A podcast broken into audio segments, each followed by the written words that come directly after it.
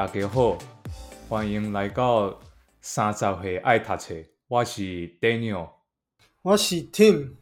今仔日咧要介绍一本书呢，什么书咧？什么册咧？诶，这本册吼，无咱用国语来讲好啊，因为我台语真的是不好意思。练凳，我也是。好啦，欢迎来到三十男舒适圈，我是 Daniel，我是 Tim。上次一个英文，这次这个台语啊。下一集我们用西班牙语好了。¿Cómo está？嗯，Hola，bien bien。这也不错，莫名其妙，因为这个节目学会很多，只会学会很多打招呼的方式。好，不要闹。好，今天要讲什么书呢？今天要讲的书叫做《如何改变一个人》，华顿商学院教你消除抗拒心理。从心拥抱改变，从内心的心 heart 那个心拥抱改变。OK，那英文是 The Catalyst，C A T A L Y S T，这就是这个催化剂的意思。嗯哼，好，那如何改变一个人？为什么我们会想选这本书呢？是因为，嗯，我本身对于就是怎么去改变别人、改变自己，然后甚至是。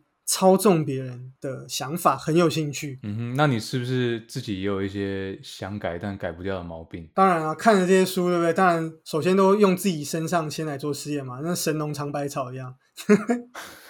所以就是有，所以就是我自己其实有一个毛病，就是我爱说不爱听哦。那就说我常常在听别人讲话，我会呃听一听，我就觉得说哦，我我懂你意思了，就有点不耐烦啊。但我自己觉得这是一个比较不好的习惯，应该好好听人讲话比较好。有刻意的，其实，在朋友聚会上，我都会刻意的去调整自己的讲话的那个量。如果我讲太多话，我就会稍微安静，或是就是偷偷做球给别人讲这样子。所以意思就是爱说不爱听。你各位听众记住了哈，我们现在准备节目的过程，我就是经历到这些状态，很好吧？都我讲了就 carry 啊。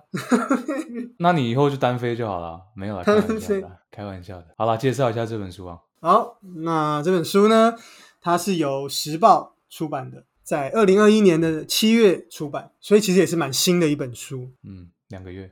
这本书的作者呢，很值得提一下，他叫做约拿伯格，他是宾州大学华顿商学院的行销教授。这是废话，因为那个书名就想华顿商学院教你，所以他当然是华顿商学院的这个这个教授。为什么他很有名呢？因为他出一本书叫做《蜂巢行销》（Contagious）。那这本书小小的引引起了一波旋风，这样子。那他主要在讲的内容是，就是口碑行销啊，口碑效应。Word of mouth 的这个行销的效应，那他发现说，产品跟理念可以被疯传的关键是口耳相传，那它的效果远优于一般广告的十倍以上，所以他就写这本书籍，然后火了。这本书如何改变一个人，就是他的最新著作。了解了解，当然，因为他是行销教授嘛，所以这本书里面也会有很多这个行销的案例。读起来是很有趣的，对，就像念就读故事这样嘛。没错，有很多案例。好，那我们来讲一下，首先来讲一下它的内容大概是长什么样子。好了，首先作者他其实在这个前言他就有提到啊，为什么他会写这本书？因为其实呃，我们一般人其实很喜欢用证据说服去使人改变嘛，对不对？好，比方说嘞，什么证据？什么说服？就是一般我们想要说服别人的时候，我们都会很习惯，就说觉得说只要提出理论跟证据，那这样别人应该就会就会说服对方，他们就会相信我们嘛，对不对？但是其实我们大家都忽略，其实其实人根本就不是电脑。如果真的这么简单就被说服的话，你看那些香烟上的这些警语，什么抽烟会导致阳痿，大家也不是照抽，抽烟会导致肺癌，照抽，抽更多，狂抽。所以就是说，作者就要提出说，其实这个你提出证据跟理论，对方就会很理性的被你说服，这个是 absolutely wrong 的一个想法，因为人就不是理性的嘛，所以你用这样子去说服人家是没有用的。那作者就提到说，那本书的目的其实就是让大家在碰到这些阻碍、说服别人遇到的阻碍的时候，改变中间的阻碍的时候，怎么样去换个方法去看。那我们可以在这本书里面学到为什么人跟组织能够改变。然后我们要如何去催化这个过程？所以这个书叫做《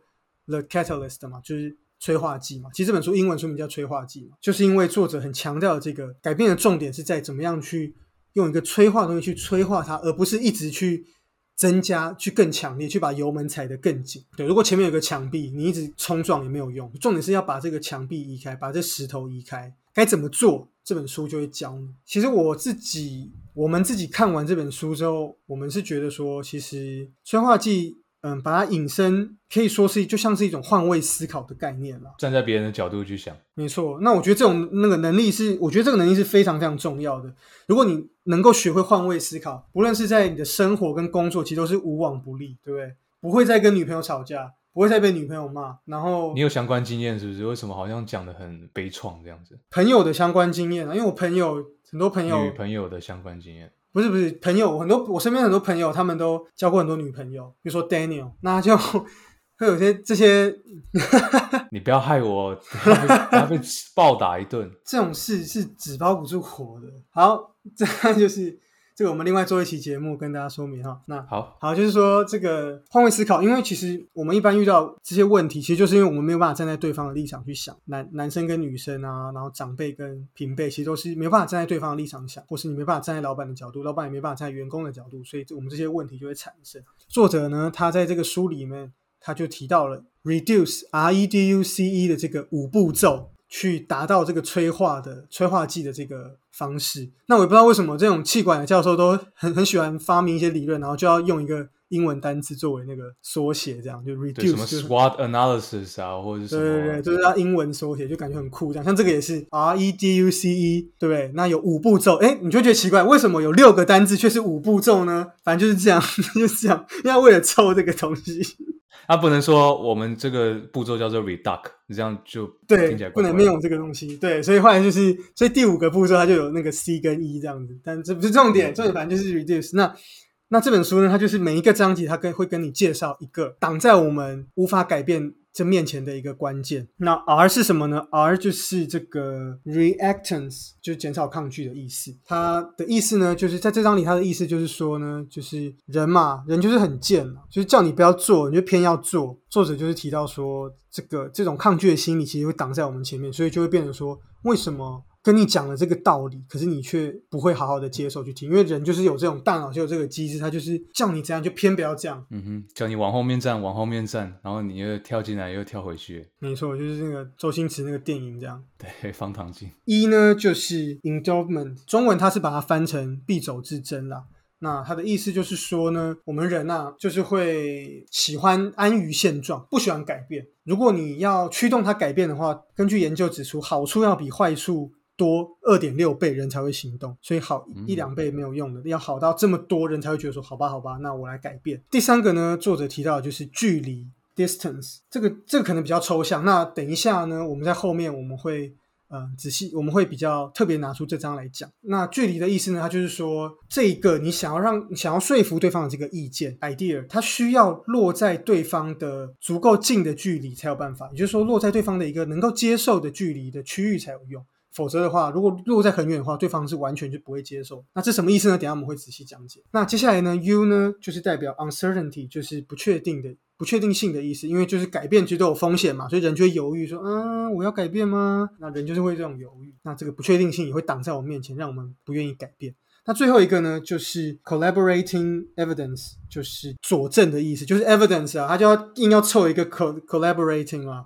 就变成做 reduce 啊，它就是这佐证的意思。那这个证据这是什么意思呢？就是说我们人要改变的时候，其实我们常常都会犹豫。诶，就算别人跟你说了，啊，这个很好，然后你也诶觉得哦好像可以，可是你会觉得说这个真的能够相信吗？那这个人对他喜欢，我也觉得说这个东西好像真的不错，可是。他喜欢我就会喜欢吗？他他觉得 OK 的，我真的用我用起来真的会 OK 吗？就有这些很多这些犹豫，所以人就需要更多的证据才有办法改变。这五项的这个抗拒心理、必走之争、距离、不确定性跟佐证，它挡在我们面前，那让我们没有办法去改变。那作者在睡眠就会提出，分别遇到了这几种。心态的时候，我们要怎么样的去挡在我们面前的这些心态去移开？嗯哼，所以整个书就是贯穿这个 reduce 就对了。对对对对，这本书就是嗯非常有结构的讲了这五个五个这个重点，所以只要你学会了这五个重点呢，基本上就是可以这个改变。别人也改变自己，无往不利啊！所以，我希望我读完这本书之后，可以改善 Team 爱说不爱听的问题。感觉有点难诶，但是可以试试看。对啊，但我自己也想要改变啊，搞不好下一集就变得全都是你在说，然后我就一直嗯嗯嗯嗯，不错不错不错，嗯不错这样。不要压力好大。捧我就变我就变捧哏这样。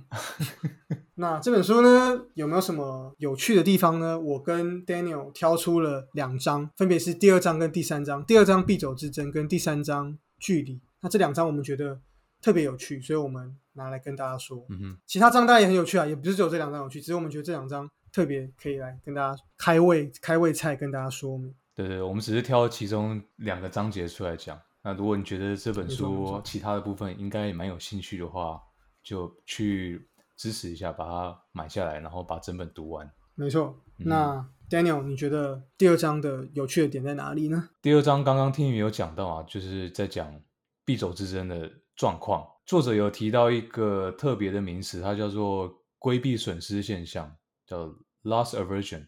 嗯哼，这是什么意思呢？就是说，你每次做改变的时候，其实都有一个转换的成本在那边。比方说，你要换一个地方买菜，换一个摊贩买菜，你有一个转换成本，因为嗯，你会不熟悉他的菜的品质怎么样，你要买的菜它在那个商店的哪里，或者说你想要换办公室，它也有转换成本，因为嗯呃，你同事坐的位置搬到新办公室之后可能会有改变，呃有一些文书用的器材你也不知道放在哪里，你要整个重新记住，或者说你要换公司的营运策略也一样的成本，因为你要改掉原本过去领导层习惯的东西。没错。所以因为这样，所以因为这样，大家就会特别不想改变，对吧？因为就觉得成本就在那边。对啊，对啊，或者说你做 podcast 的时候，你想要换一个搭档，其实它有一个转换成本在，因为很难去找到一个搭档，他原本有当过出版社编辑，然后他又可以帮你哦 handle 整个大纲这样子。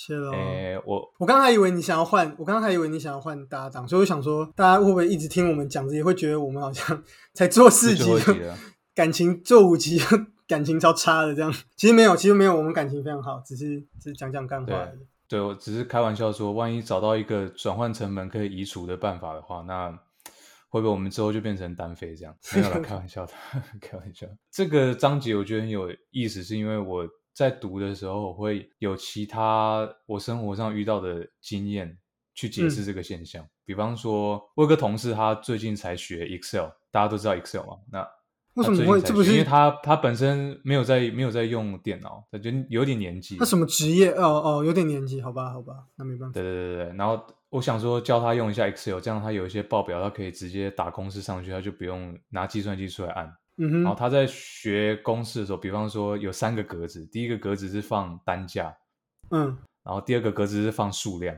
嗯第三个格子我想要教他用公式去打出单价乘以数量，就总价。哦，这不是很简单吗？但他在对很简单嘛，就第一格乘第二格嘛。对吧然后？他可是他在看第三格的时候，他打点第三格的时候，他会默默的把手机的计算机打开，然后把那个单价乘上数量，把它算出来，然后然后再把那个数总价 key 到第三格上去。我觉得是不是有一种他觉得啊好麻烦哦，我还要学一个新东西，有一个转换成本，因为我还要重新记说这个 Excel 要怎么用。那我觉得这样的话，是不是教他 Word 就可以了？因为他这个用 Word 就可以处理了，不需要用那这样 Excel 就这样就没有意思了。啊。所以 Word 他会就对了，Word Word 他会他可能会把这打字上去就。啊、下次就用 Word 第二个有趣的延伸是，不知道最近大家有没有遇到这个状况，就是 Skype，你公司的 Skype 它要换成 Team，Microsoft 的 Team，、哦，也是一个会议软体。那那时候我们公司就在慢慢的转换这个这个状况，就是说把 Skype 全部移除掉，换成 Teams，就大家开会都用 Teams，即时讯息也用 Teams 我。觉得 Teams 超好用的。我觉得好用啊，但是前提是大家都成功转换过去，不能说有些人还在用 Skype，那你就变成说你在 Teams 上找不到那个同事，哦他就说，哎，我还在用 Skype 啊，所以你约开会我怎么都没看到。所以 Team 是最近才有的，我以为 Team 有很久了，还是他是他应该有一阵子，只是我们公司最近才强迫大家换。哦，因为我是觉得很方便，然后它又可以跟 Outlook 同步，赞赞赞呐！其实 Skype 也可以，但是 Team 的整合度好像比较好。哦，是哦，Skype 也可以。反正这个就让我想到必走之争，因为有些同事他真的就觉得，哎，Skype 换成 Team，我要重新学，我还要重新记那些功能什么，然后即时讯息的功能有跟 Skype 一样吗？我就不想换。没错，没错。其实生活上很多都有这种问题啊，就说你明明就知道你现在这个东西不怎样，但是你就会觉得还可以用，或是懒得换。就是爸妈那种有没有长辈也会有这种啊？就啊，这个这个东西还可以用啊。对啊，啊，这个沙发虽然破破旧旧，可是啊还可以用，或是这个鞋子脏脏旧旧破一个小洞啊还可以用。你自己不是也有一个东西很久没换，没错没我想说错，还可以用，就是我的女朋友啊，不是，就是我的笔电啦，就是也有这样的状况，就说我有一台 Mac 笔电，然后我已经用了六年了吧，然后反正一直有想换，但后来又觉得啊，好好的还可以用，我就觉得说没有必要换。当然我知道，就像刚刚 Daniel 讲的，就我知道新的笔电、新的 Mac 一定比旧的更快、更好用，然后而且我现在电池其实也有点只能撑个两三个小时，但是我还是觉得说啊，算了，反正我就在家里，我只是拿来看 Netflix 而已啊，我就插着就好了。没差，没错，那就是有我们其实人都会有这种这种现象啊。其实对啊，就像刚刚说的，不论是自，其实我们自己身上也也也也不要说长辈了，我们自己身上也是有。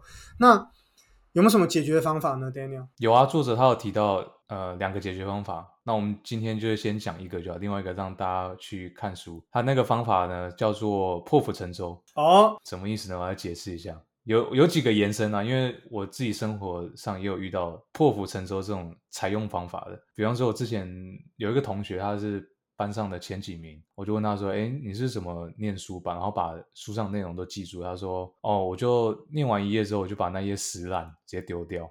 太 hardcore 了吧？太 hardcore 了吧？也就是让自己没有办法回头看，所以他念完就撕掉。可是他成效很好啊，他就班上第一名啊。这很这有点 这有点可怕哎、那这样这样真的可以吗？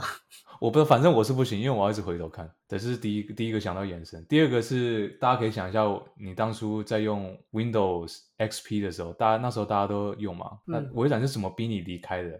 其实它采用方法就是，它在某一个时间过后，它不再维护你的系统。哦，对对对对，就不对能不能更新。其实手机像苹果好像也会这样，就是你如果你用很旧的 iPhone，它你也不能再更新了。对，苹果当时有承认说，我记得那时候我是用四 S 吧，然后嗯那时候 iOS 更新到一个版本，他说他承认四 S 如果再一直更新上去的话，其实会越来越慢。其实这是一种变相的破釜沉舟，逼你换你的手机这样。对啊，对啊，对啊，那最后一个我想到的就是我的搭档，我们这位范老师，嗯。他，说他想他他那时候想从出版社跳槽的时候，他就直接采取一个破釜沉舟的方式，他就是先 裸辞，哦，这其实其实不建议啊，这其实有很多原因啊，但是就说对啊，是没错，我我是这样做是没错，但因为那个时候实在太成忙了，功啦、但因为那个时候实在是太忙了，所以我我我觉得这个是各有优缺啦，但是对啊，it depends，没错没错，对啊，是，但这就是一个很经典的破釜沉舟的例子啊。对不过反正你成功了，恭喜你。破釜沉舟，破釜沉舟。其实我自己的个性不是一个喜欢破釜沉舟的人，但是哦，就因为一些原因，所以有时候大家还是可以这么做。但是我会觉得这可能是一个渐进式啊，我觉得要要看状况啦。所以状况不是这么严峻的话，其实也是可以采取比较和缓的方式，不一定最后真的没办法了，我们可以再采取破釜沉舟的方式。对啦，他只是作者推荐一个方法，不代表适用于所有人、所有状况这样。对，这个就是我觉得这本书有趣的地方。我自己在看这章的时候，我是有看到他最后其实有讲到一个很有趣，就是他在讲脱欧这个必走之争的概念，其实可以去把它延伸思考成说，我们因为我们人喜欢我们现在有的东西嘛，也就是说我们喜欢维持现在的状态，所以那个时候他里面就举了一个例子，就是说那个时候英国他们脱派，他们想要说服人民脱欧的时候，他们那个时候就在想那个口号嘛，你知道口号非常重要，对不对？像奥巴马不是有 Yes We Can 嘛，这种口号都是非常重要的。像台湾我们也有什么人民有钱，什么人民安全，对不对？什么发大财，发大财，对，这种口号口号非常重要，所以那时候脱欧他们就在想说，哎，他们要搞一个那个什么脱欧巴士，然后在就英国呢开来开去，让跟大家说脱欧赞。那它里面就要一个口号。那一开始呢，他们脱欧的那一派，他们想的口号就是 take control，就是掌控。嗯但他们就觉得其实这口号还不错，对不对？就说哎，掌控，我们掌控，因为我们不要再听那些欧洲那些好吃懒做的人，我们不要再跟他们有什么瓜葛，我们 control 我们自己英国就好了。可是后来就觉得，哎，其实这口号已经蛮好，但他们还会觉得说好像少了一点什么，所以最后他们灵机一动，他们去采用了一个叫做 take back control，夺回掌控权。那这就很有趣，这就符合到我们今天的这个概念，它就是利用人不喜欢改变，所以他就说我们其实没有要改变，因为脱欧其实对一般民众来说很像是一个改变嘛。我们从现在在欧盟到离开欧盟，好像是一个改变，所以大家其实心理上就会有一个抗拒，就说啊，我不想改变，我不想要离开欧盟。但是他就用 take back control，就说没有没有没有，我们英国本来就不是在欧盟里面的，对不对？我们前面那一千五百年都不是在一千超过了，我不知道几年都不是在英国里面的，不是活得好好的吗？干嘛要加入欧盟？所以我们现在只是。回到我们原本的样子，就是 take back control。我们回到我们原本，拿回我们原本应该有的。那大家就觉得，哎，对对对对对，我们我们要回到原来的。所以这是一个操弄你思考的一个话术啦。你就觉得说，哎，对对对，我好像应该要转换回来这种感觉。嗯，就不是一个新状态，它只是回到一个我们原本就有过的状态。对，这样没错。那这个东西其实也发生在美国，像川普嘛，他的口号就是 Make American Great Again。他为什么要讲 Again？以前以前，对我们美国本来就超屌啊。我美国不是我要把它变屌，是本来就很屌。我们这样，你投给我，我让美国变回原本很屌的样子，所以就觉得，哎，这个概念也可以是这样应用，非常有趣。好，那接下来呢，还有一个我们也觉得很可以 highlight 的一个点，就叫做第三章距离这一章。那这个距离 distance。可能一开始会距感觉听起来有点抽象，就是会觉得说，哎，到底距离是什么啊？是不是那个林俊杰？你走向前，我看不见，不是这个距离，不是这个距离。可以唱一句啊，不会被不会被告啊。就这个距离，那的意思是什么呢？他的意思就是说，他人的意见你会不会接受，取决于这个观点跟你靠近的程度。也就是说，我们人们没有办法立刻去接受与自己立场差距太大的意见，这个反而会造成一个反效果。那举个实际举个例子，大家应该更能。大家应该会更听得懂哦。那有一个社会学家呢，他叫做克里斯贝尔，做了一个实验，就是说呢，他让民主党跟共和党的各自的支持者呢，他们在这个社群媒体上看到对方立场的媒体。那比方说，就是以台湾来说的话，可能就是比如说你是国民党的，他就让你这一个月都一直狂给你看中呃不是中天，狂给你看三立，狂给你看民视。如果你是民进党的，他就狂给你看中天，或者狂给你看那个有没有环球日报，就狂给你看胡锡进的发文这样。嗯，他就是想说，因为他为什么会想做这个实验？因为我们大家都会觉得说。误解是来自于就是不理解嘛，所以如果我们让双方理解到对方的那个立场是长什么样子，是不是就能够化解误会呢？结果他就做了这个实验，互相立场互斥的呢，互相看到对方的嗯支持另外一方立场的贴文，然后整整一个月，在 Twitter 啊，在在 Facebook，在 IG 上面，结果一个月之后发生什么事呢？双方非但没有更理解，反而对自己的立场捍卫的更强烈，就是反而更不爽对方了。不觉得超奇怪的吗？更反感，就觉得超奇怪的。那其实这个真的要解释的话，其实也也也不难想象啊。其实你你就想象嘛，如果你你今天好了，然后 Line 那长辈不是一直在那个 Line 上面会有那个什么那种传一些那种什么讯息吗？什么什么？什么健康的资讯，然后都是一些超级强，一看就知道有问题的那个健康资讯，一直狂传给什么喝浮水喝一个礼拜，COVID nineteen 就会之类的这样，很多奇奇怪怪的，然后传给你，他天天都传给你，你会相信吗？不会嘛，因为你头脑自动就会觉得说，干这根本就 bullshit，或者说是总统大选的时候，韩国瑜那边韩粉那些话，韩国瑜讲的话，你会相信吗？不会嘛，你一听就觉得，干这根本就画虎烂嘛，所以你连你连听都不会想听，所以就算一直狂给你听，你也不可能支持他嘛。所以如如果你用这个一跟十来做比喻的话，你你就想象现在有。一个数列，就是说左边是一，右边是十。一就是很极端的，就是极端的韩粉；那十就是台独、台湾激进党这样。如果你是一的人，你可能只能接受到二跟三，就跟你靠近的这个立场。那如果你是十的人，你只能接受九跟八。相对的，如果你是比较立场比较温和的，像我跟 Daniel，我们这种比较温和的，我们在中间五可以接受。四跟六就靠我们靠近，但是太极端的十跟一这样我们就没办法接受，就这种意思。他就说，所以呢，这些概念只有落在自己的接受区才有用。那一旦资讯如果被落在所有拒绝区、拒绝域，有没有很像统计的感觉？哇，专业拒绝，我们就不接受，所以这个大脑就会自动屏蔽掉这些资讯。就像我们刚刚所讲的，长辈传来的这些错误健康资讯，一开始就屏蔽了嘛，对不对？那。也就是说呢，我们人类会寻找我们自己符合自己观点的资讯。那这其实，在心理学上，其实也就是像是一种确认偏误。嗯哼。那我就觉得这个概念就是超有趣的。作者他接着就说，那有提出了三种可以减少这个我们这个距离的方法。那第一个呢，就是争取中间派，也就是那种争取中间选民啊。那第二个呢，就是从小忙问起，就是可以邀请对方做，先帮你做一些小事。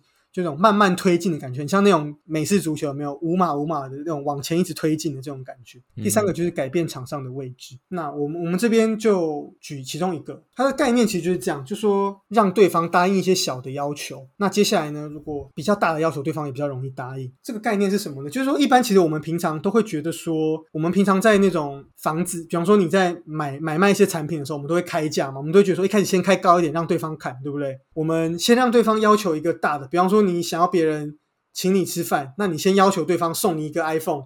对方说你在公安小，你就说啊，那你请我吃饭就好了。你现在说对不对？这样你就觉得这样这样子就可以，对方会答应。但是作者做了实验之后，发现说其实这个是不会达成的，反而会让对方就是更抗拒。所以他的主要概念就是说，当对方的这个立场跟你很远的时候，你可以先邀请对方去答应一个小的要求，也就是说你是一分，对方是十分，对不对？那你先要求对方做一个五分的事情，那对方就有比较有可能就离你更靠近了，那他就能够接着更能够接受你接下来的提问。那作者就举例啊，像首先就是 Uber，他作者就举一个 Uber 的例子。那一开始 Uber 不是就是其实就是从一个共享的概念开始嘛，就说让那个闲置的车子去载人嘛，因为大家没有没有这样子的一个经验，就觉得说啊，我们要那个搭一个陌生人的车。心情上就没有没有办法接受，对不对？嗯，Uber 就先从这种比较高级的豪华的这个黑头车做起，那就说就主打说是你的专属的司机。那之后呢，他再慢慢降到一般类型的这个车子，可以慢慢从计程车搭计程车搭一个专业司机的计程车，慢慢就被过渡到哦，那这个搭这一般人的，哎，好像也可以。嗯，那先给你一个比较靠近你接受区的条件。或者提议这样子，没错。又或者说，作者也举另外一个例子，就是比方，就是他就举说有一个胖子卡车司机，他就是要一天要喝就是三瓶大瓶的汽水，因为他开卡车很热。那作者提出的方法就是，那你就是三瓶，那你可以先一天先先减少喝半瓶嘛，你就喝两瓶半就好了，对。或是第三瓶换成小瓶的，你就慢慢先比喝比较少，之后哎第二个月哎喝改喝两瓶，第三个月只要喝一瓶。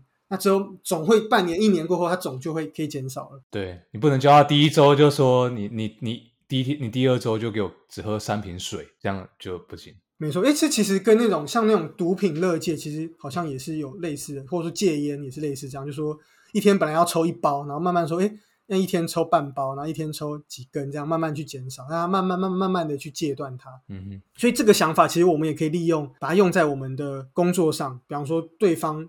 这个部门的人，他就即使跟你立场非常离非常远，但是你其实也可以试图去找到一个跟他比较靠近的立场，然后慢慢的去去稍微去推进，然后就可以争取到对方的认同。好哦。我试试看。那其实我们之前看到了，像我们之前，我记得台湾之前在推那个同婚公投的时候，其实不是也是吗？最后是通过了吧？是通，诶应该说没有公投是失败的。虽然说最后法案通过，可是公投其实是反对人是比较多的哦。所以这就其实落入了像作者讲的，我们嗯，我们支持同婚的人，我们会觉得说，用很多理论证据，就是说这就是天生就是这样啊，很多医学证据就是什么，我看过，就是说像星星也有同性恋这样子的一个。的资料出来，就就用理论去证明。可是对长辈来说，这都不是重点啊！你应该去找，你可能，但我们，所以我们可以可能可以做的方法是，先找到对方比较接近。比方说，长辈可能没有办法立刻就接近同性结婚，但他可能可能可以先接近一个比较简单。比方说，呃，不结婚，他可能诶这个例子诶可能离长辈有一点远，可是又不是太远，诶他可能慢慢能够接受哦，可以不结婚哦，可能慢慢就可以再过渡到哦，可以跟同性结婚，你觉得哦，这个可能 OK。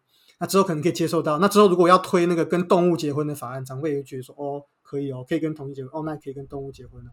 那之后接下来继续，如果要继续去推跟机器人结婚的法案，可能一百年后，哎，也许也可以慢慢推进，也也有可能会成功哦，搞不好到我们小孩这辈，其实我是觉得很有趣诶，就是我那时候一直在想长辈是怎么看同婚这件事，我就在想说，就想象如果以后我们的小孩说他要跟机器人结婚，你有什么想法？我应该不能接受啊，但是我会换位思考啊。